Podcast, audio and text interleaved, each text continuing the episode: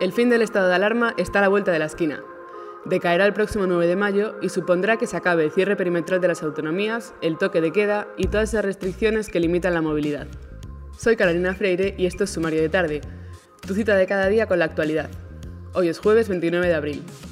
Las comunidades se preparan para ese escenario y exigen al Gobierno la modificación de leyes que les dé margen para dictar restricciones y evitar así el caos jurídico. Cataluña ya ha dado un paso al frente y está preparando su marco legal alternativo. Y hablando de modificar leyes, justo eso lleva intentando Biden desde que entró en la Casa Blanca. Hoy se cumplen 100 días desde su investidura y anoche dio su primer discurso ante las dos cámaras del Congreso, respaldado por primera vez en la historia por dos mujeres, la vicepresidenta Kamala Harris y la presidenta de la Cámara de Representantes, Nancy Pelosi.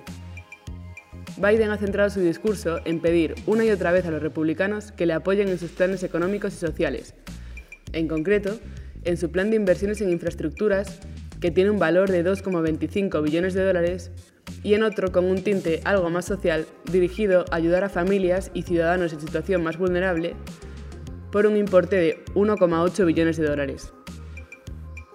Cerramos con una buena noticia para la cultura, que necesita, más que nunca, muchas dosis de arena para compensar las de cal. Durante la celebración de San Jordi de este año se vendieron 1,3 millones de libros, una cifra que se acerca ya a las de antes de la pandemia.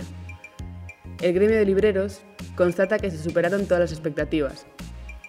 Y la Cámara del Libro ha celebrado que los lectores estén apoyando las librerías de proximidad.